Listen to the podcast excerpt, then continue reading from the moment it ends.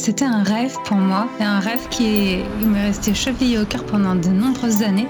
Déjà, j'aime bien les paysages du grand froid, les couleurs, t'as du blanc, t'as du bleu, toute la faune euh, avec des, pingouins et, des tas d'espèces animales qu'on ne croise pas, euh, nous, au quotidien, même dans nos vacances habituelles.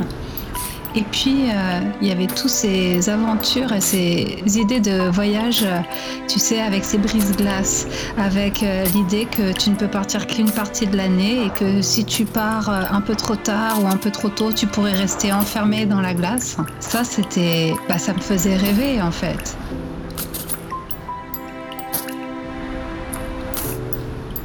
Et puis j'ai vu le film La marche de l'empereur qui m'a complètement fait rêver.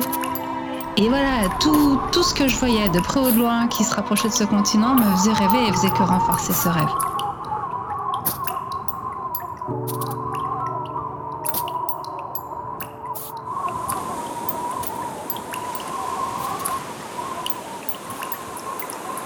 Comme c'était l'aboutissement euh, de mes voyages ultimes, j'ai pris euh, le package le plus grand, à savoir qu'on faisait euh, une boucle en passant par les îles Falkland et une autre île qui s'appelle la Géorgie du Sud.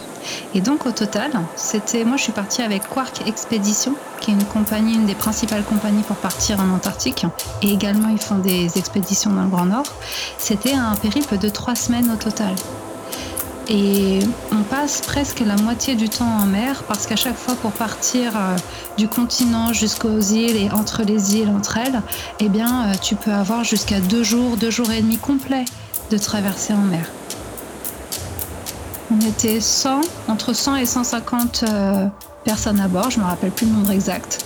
Des gens du monde entier, des gens d'Australie, d'Europe, des États-Unis, d'Amérique du Sud, plein de nationalités différentes des gens extrêmement sympathiques, extrêmement humbles euh, et hyper curieux. Et en fait, euh, les, moments à bord étaient mais extraordinaires. C'était super génial. Et tout est fait pour que ça se passe bien.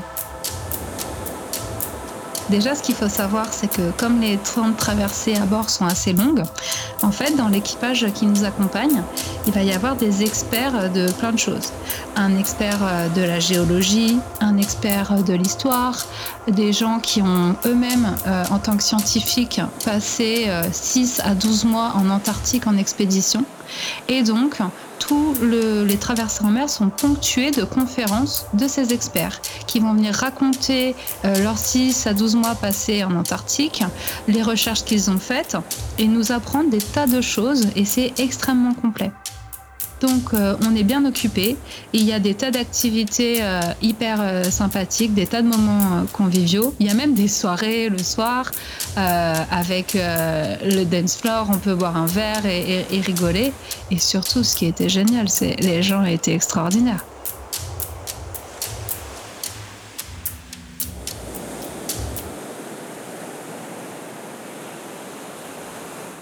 Les îles Falkland, ça va ressembler très très fortement à la Norvège. Il y avait, euh, si je ne me trompe pas, hein, sur cette île, on a commencé à avoir des pingouins. Et puis il y avait un endroit où euh, les oiseaux avaient tous fait leur nuit. Je me rappelle plus le nom de cette espèce d'oiseau, mais en fait, on est allé comme ça, on a traversé une plage, on est monté sur une colline, et là, juste derrière nous, il y avait des falaises et puis il y avait un endroit comme ça où il y avait des tas de nids et tu voyais les œufs, tu voyais les bébés oiseaux et tu voyais les adultes qui venaient et qui les nourrissaient. Mais il y en avait, mais des dizaines et des dizaines. C'était extraordinaire et on était seulement à quelques mètres.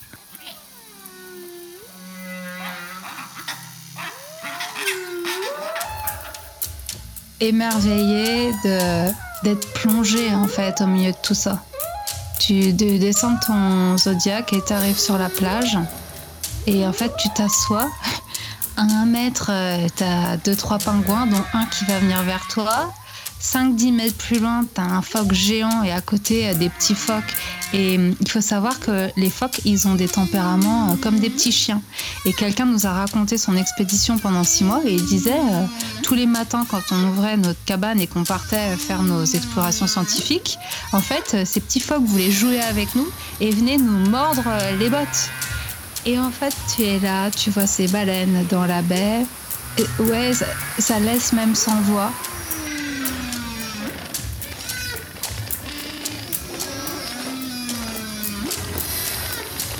C'est ces grands phoques géants, mais ils étaient vraiment très grands. Ils faisaient au moins entre 3 et 5 mètres de long. Et alors, eux, ils viennent sur la plage et euh, c'est la période où ils doivent muer. Et pendant toute cette période de mue, qui dure plusieurs semaines, il faut surtout pas qu'ils retournent à l'eau, parce que ça casserait le processus. Et en fait, ils sentent hyper mauvais.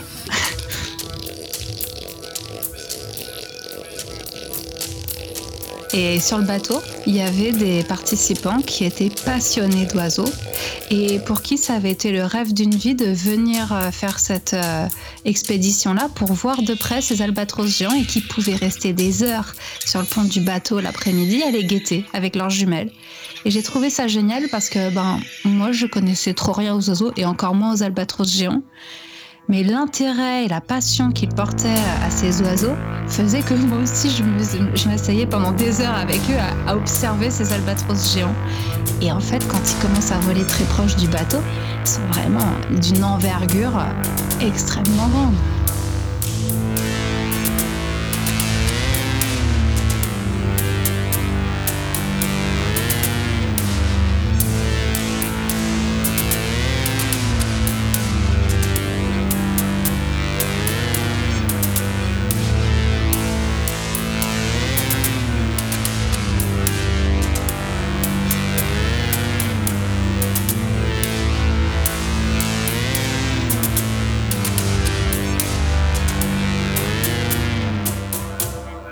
Faut savoir qu'on habite sur le bateau.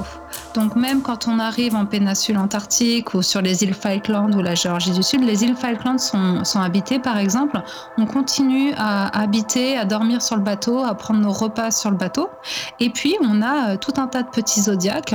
On est une dizaine de personnes sur les zodiacs et à chaque fois on part en zodiac pour aller euh, sur la terre ferme ou pour aller entre les icebergs euh, ou aller graviter autour des côtes. Et donc, en fait, ce qui se passe, c'est que, donc déjà, tous les matins, on est réveillé par une musique.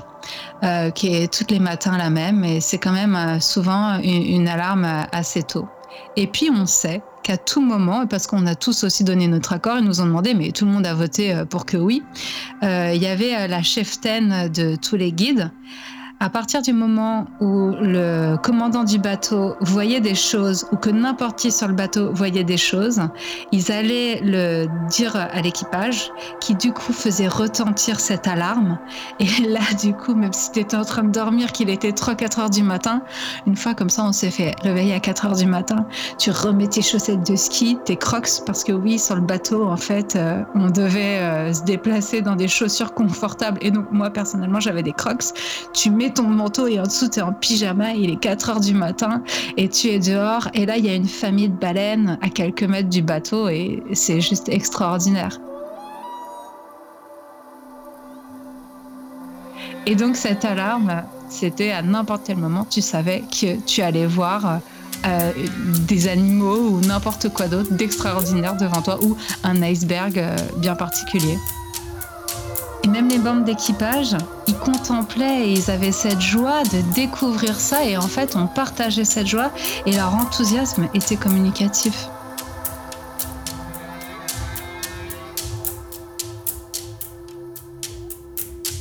La compagnie t'envoie une liste de tout ce que tu dois apporter avec toi.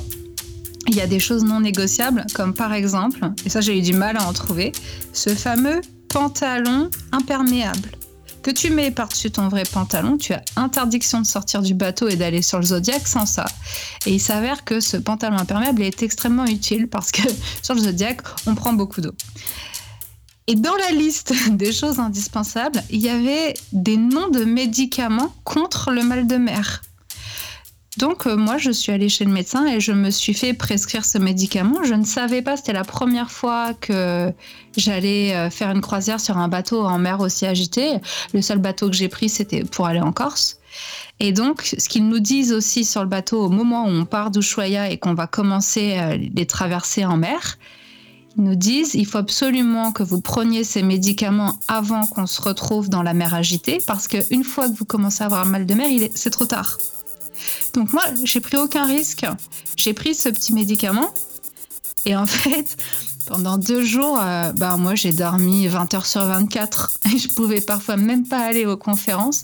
Et en fait, euh, il est extrêmement utile parce que il faut le vivre pour le croire. Mais le bateau va venir pencher comme ça, mais jusqu'à 90 degrés en fait. On se retrouve presque à l'horizontale et donc on est là euh, sur notre lit euh, et on est bien content d'avoir ce médicament et de passer notre euh, journée à dormir, à manger des petits crackers qu'on nous a distribués entre midi et deux avec de l'eau fraîche. Alors déjà, il faut savoir que Shackleton, on nous en a parlé depuis le premier jour où on est monté sur le bateau. Et euh, tous les experts qui étaient sur le bateau, et notamment l'expert historique, c'était vraiment son idole. Il nous a raconté son parcours, etc. À un moment donné, on est même passé devant, je me rappelle plus le nom de ces trois petits rochers. En gros, euh, si je me trompe pas, c'est Shackleton, euh, son bateau a chaviré, ou enfin bref, il se retrouve avec son équipage en pleine mer. Et ils arrivent à survivre sur ces quelques petits rochers, mais qui devaient faire oh, mais quelques mètres carrés seulement, en plein milieu de l'océan, de la mer. Et ils sont arrivés à survivre. Et quand on passe devant ça, on se rend compte encore plus de l'exploit que ça a été pour eux que d'aller explorer ces continents aussi hostiles.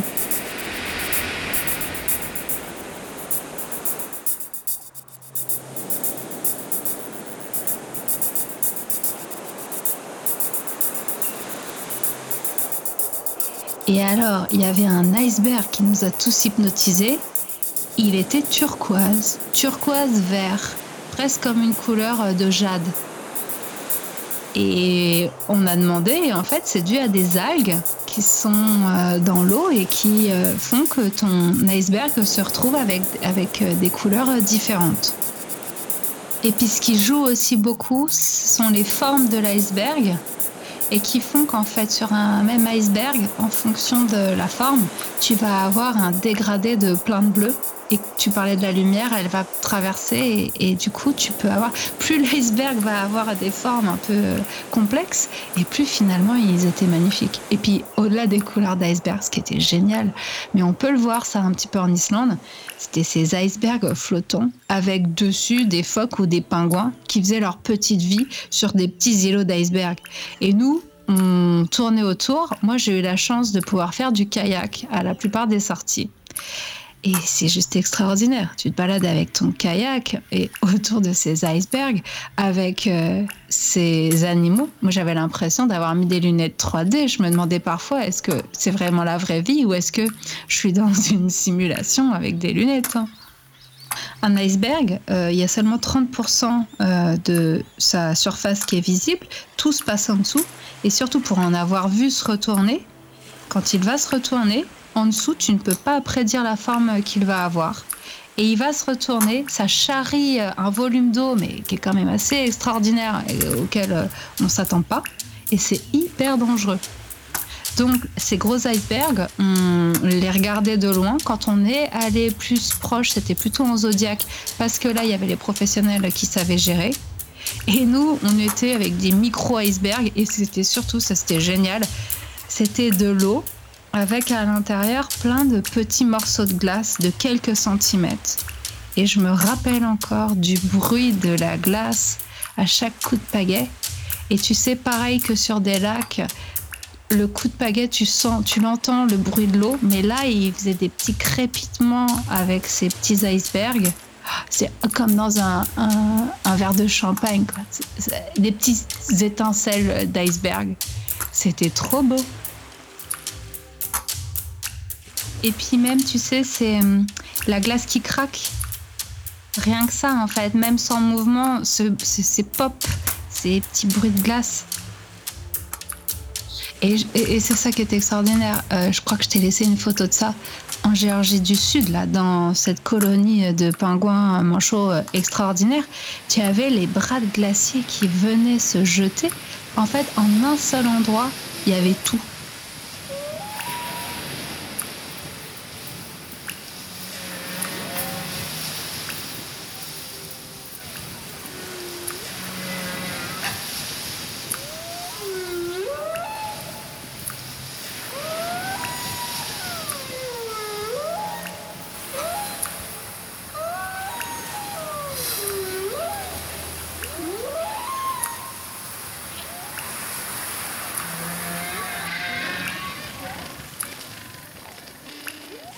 J'ai été vraiment frappée par euh, la bonté et à quel point on était tous très différents sur ce bateau. Mais parce qu'on était connectés et reliés par euh, ce même rêve de vouloir aller explorer ce continent et le contempler, à quel point ces trois semaines en promiscuité en fait avec des gens qu'on ne connaît pas et qui ont des cultures différentes se sont extrêmement bien passées dans la joie, la bonne humeur, le partage, la curiosité de découvrir et de découvrir les autres parce qu'il y avait des gens qui avaient des parcours incroyables. Et ça, ça m'a vraiment frappé. Parce que c'était l'aboutissement de, dix ans d'un rêve en fait. Et pendant ces dix ans-là, en fait, j'étais partie en 2008 en, en Australie avec un ami qui partait lui pour un an de woofing. Et c'est là que j'ai découvert le voyage. Et je me suis dit, c'est génial, c'est mon rêve, c'est ce que j'ai envie de faire. Ensuite, euh, j'ai voyagé un peu. Après, je t'ai rencontré. Et là, en fait, et j'aimerais te remercier parce que finalement, si je me suis retrouvée euh, sur ce continent antarctique, c'est un peu grâce à toi. Par tes aventures, par euh, tes choix de vie et par tout ce que tu partageais au travers de Mix City. Ces rêves que j'avais dans la tête, en fait, je me suis rendu compte qu'ils étaient réalisables c'était faisable. Et du coup, suite à ça, ben, moi j'ai démissionné et après j'ai fini par me mettre freelance. C'est ce qui m'a permis d'avoir cette liberté, d'avoir le temps et le budget pour pouvoir voyager. Et je m'étais gardé l'Antarctique euh, comme euh, rêve ultime. Et un peu comme euh, quand on atteint son but, en fait, au-delà de tous les merveillements de tout ce que j'avais vu, et eh ben, c'était aussi la fin de quelque chose et il fallait réinventer la suite. Et il y a un autre sentiment que j'ai envie de partager, surtout quand j'étais assise là sur ces plages avec ces phoques, euh, ces pingouins, ces oiseaux autour de moi. C'était extraordinaire. Il y avait un foisonnement de nature et je, je me suis dit, mais en fait, euh, le reste de la Terre, c'est à ça que ça devrait ressembler. S'il n'y avait pas autant d'hommes et qu'il n'y avait pas euh, cette pollution et, tout un tas d'autres trucs. Et en fait, on, ressent une certaine culpabilité, une indécence, et je pense qu'il faut aussi être lucide par rapport à ça, c'est que on a cette chance d'être privilégié et de pouvoir aller voir ça de près, mais le fait d'aller jusque là-bas, c'est aussi de la pollution, et on se remet en question de est-ce que mon rêve euh, ne contribue pas en même temps à détruire cet environnement magnifique que j'ai autour de moi. Et donc, euh, je venais de voir des choses extraordinaires, mais je suis repartie de là-bas à travers ce passage de trek avec quand même des questionnements euh, par rapport à l'indécence de tout ça. Et, suite à, ce voyage-là, j'ai décidé de, de, beaucoup moins voyager et en fait surtout de construire quelque chose, de m'enraciner en France et si possible pour moi mais pour les autres, je me suis dit une manière de s'évader et de vivre des expériences de vie extraordinaires, ça doit aussi pouvoir passer par autre chose que le fait de polluer avec les transports. Et, c'était ça aussi, enfin cet aboutissement-là, il, a permis aussi cette prise de conscience douloureuse.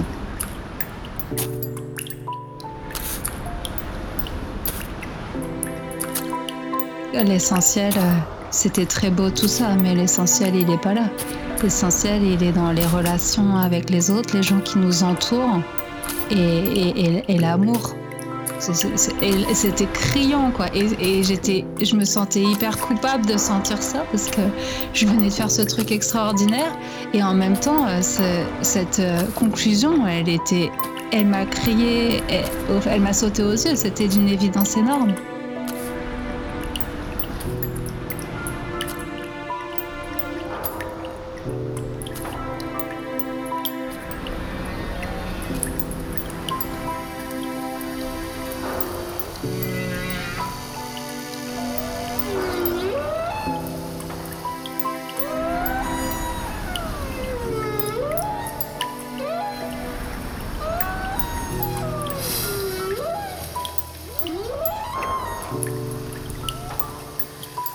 Lorsque Camille m'annonça qu'elle partait plusieurs mois découvrir l'Amérique du Sud et l'Antarctique, je vis dans son regard l'excitation du départ.